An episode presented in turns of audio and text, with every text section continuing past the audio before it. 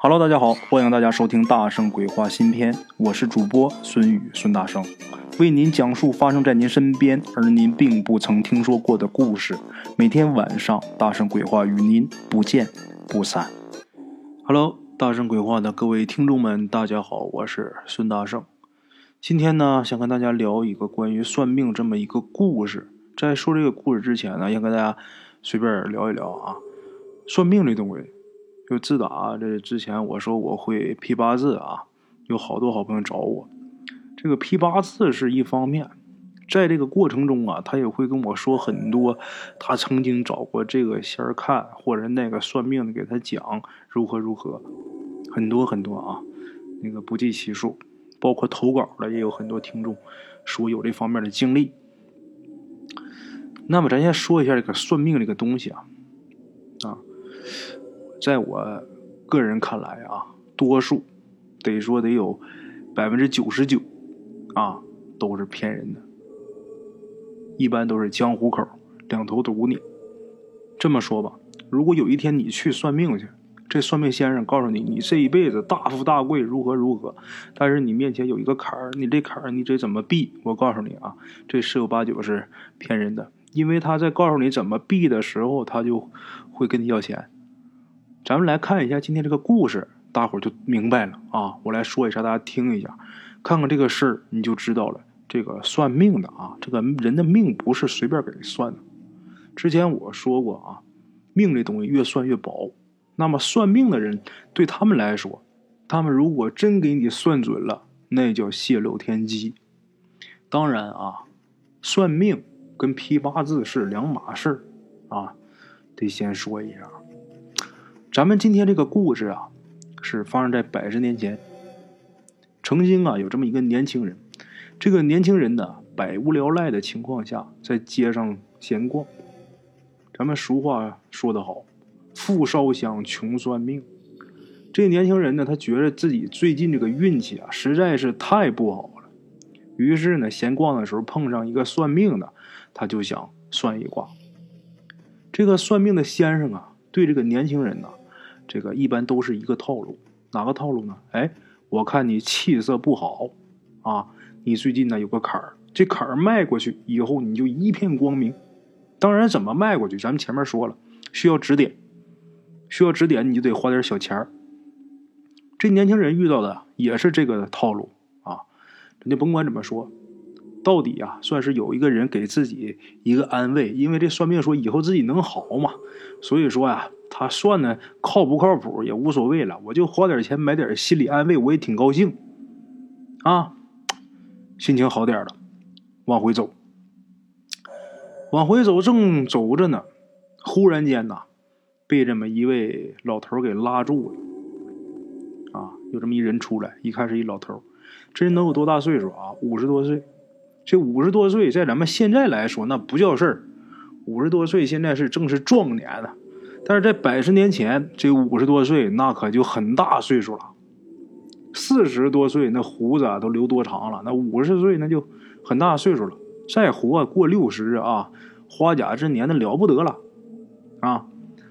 这老头啊，把这年轻人给拉到路边啊，拉路边之后啊，看着这个年轻人这嘴里边直咂嘛，哎呀！长得是真好啊，啊，这小伙子挺奇怪的啊，这是啥？是碰见个老流氓啊？但是光天化日的啊，他在城里边，你一老头子你能干什么？我也不怕你。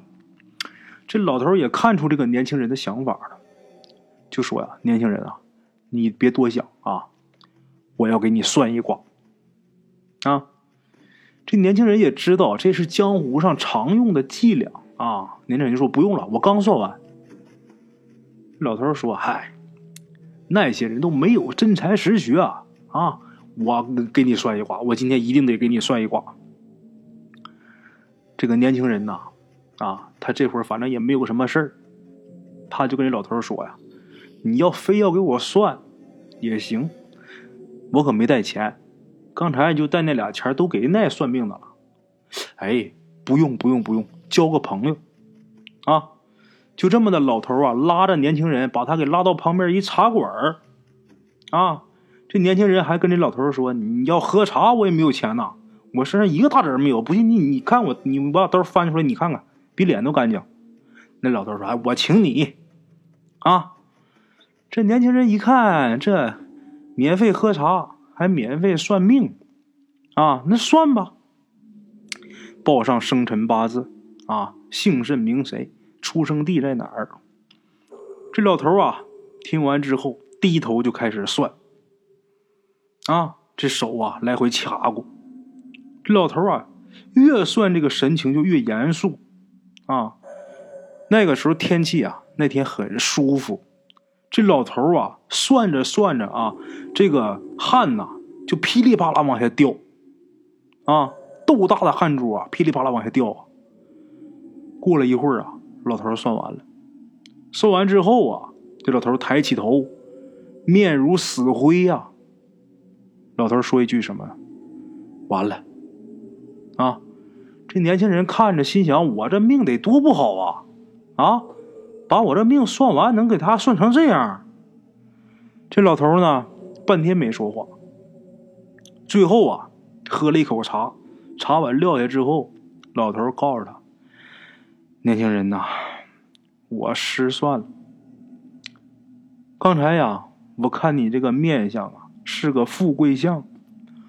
我呢，心想免费给你算一卦，我们交个朋友，以后啊，我找一个护法而已呀。我没想到啊，你大富大贵呀。我给你算，我泄露天机呀。”我必死无疑呀！这年轻人说：“那算了，咱就当没见过面，你就别说了，就完了呗。”哪有那么容易啊？命这个东西，既然我算出来了，我就是不说，我也是算破天机了。小伙子，我告诉你吧，你是称王的命啊！啊！哎呀，我这命啊！最多还能剩下三天。你最近呢有一难啊，有难，这个难你北上可以避难。行了，今天我就说到这儿了啊，回见吧。说完，老头走了。这年轻人也没当回事啊。这老头挺奇怪啊，这是憋着在家没人找不着人算卦，这硬拉白请喝茶，还白给人算。有意思，没当回事回家了。三天以后啊，这人在街上溜，闲溜。这时候就发现呢，围了一圈人，啊，这人人围的是挤挤叉叉的。他这是强把火啊，挤过去啊，抻脖一看，怎么着，死人了啊？谁死了呢？我不说，大家也知道，死的就是那老头啊。这老头怎么死的呢？这老头啊，在街上走，背后呢就跑来两只狗。这两只狗啊，抢食儿。这个狗抢食也挺凶的啊，这个咬着闹着就这么跑过来，从这老头背后啊，呃，过的时候就给这老头给撞了一下。这老头一个没站稳，这头就磕到街边一块石头上去了，也不怎么就那么寸，这太阳穴呀，正好就碰在这个石头的角上了。当时就死了，这老头脑袋磕一窟窿。这年轻人一看，这老头我认识啊，这不是三天前给我算卦那老头啊？啊，他这算的准呐！他说他三天死，他真三天死了啊！这时候这年轻人呐，啊，他是既震惊啊又兴奋，为什么？老头算准了，那么说我以后可以当王了。他说我以后是王，是王爷呗，那是，啊，我得什么时候我能当上王爷呢？再说我这一天就这么闲逛，我就能当上王爷？那李鸿章李大人那么厉害都没封王，我怎么就能封王呢？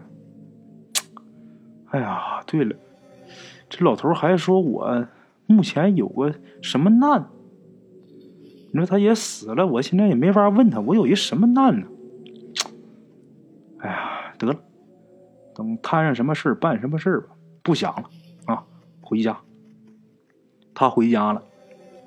简短截说呀，过了一个来月，果然呢，他有一大难啊，什么难咱们就不提了啊，没有必要，跟咱这故事没有什么太大关系。有个难呢，他就逃走了，不逃不行了。逃的时候呢，他就奔着往哪儿逃？往北逃，往南逃，最后呢，他逃到了北京，啊，逃到了京城。他到北京之后干嘛呢？靠这个卖字儿啊，卖卦为生。但是呢，很快他这生活出现了转机，从那以后发展是非常迅速。不过二十年，这个人呐，当初的这个年轻人，现在是名震天下。但是此时呢，这个清政府啊已经灭亡了，那肯定是没有人给他封王了啊。然而以他的这个地位来说，足够一个王的身份啊。那么说这年轻人是谁呀？啊，这年轻人就是后来人称洛阳虎踞的吴佩孚啊。好了啊，各位老铁们，咱们今天这个故事呢，先到这儿啊。每天晚上我是九点钟到十一点，在喜马拉雅给大家直播啊。大家如果方便的话，欢迎大家光临我的直播间。今天咱们故事啊，先到这儿，感谢各位听众的收听，咱们明天同一时间不见不散。OK，各位老铁们啊，咱们今天的故事呢，先到这里。感谢各位好朋友的收听啊！我的投稿微信是幺八七九四四四二零一五，欢迎各位好朋友加我的微信，点赞、转发、评论。今天呢，故事先到这儿，咱们明天同一时间不见不散。